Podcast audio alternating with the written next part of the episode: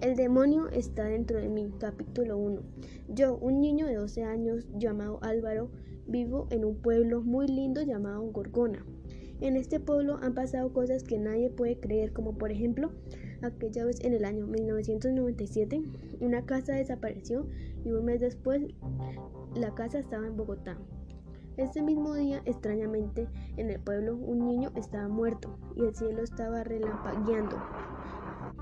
Pero poco a poco las cosas se fueron empeorando. Todos los días la gente estaba muriéndose y el suelo se partió. Y salió una silueta roja que se metió dentro de mí. Era el diablo. Yo estaba paralizado. En mi cabeza la voz del diablo me dijo, mata al que se te cruce y te recompensaré. Me quedé quieto por dos horas y media. Llegué a mi casa. Me sentí más poderoso, pero cansado. Él me seguía hablando y le dije, cállate pinche diablo. Me contestó, mata a tu mamá. Le contesté, no la voy a matar. Sal de mi cuerpo inútil.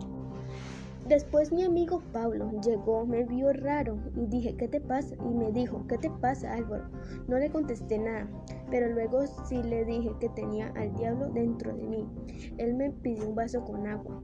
Fui a la cocina, pero en un momento la voz me dijo, mata a Pablo. Mis ojos estaban rojos. Mi amigo los vio y cogió un cuchillo.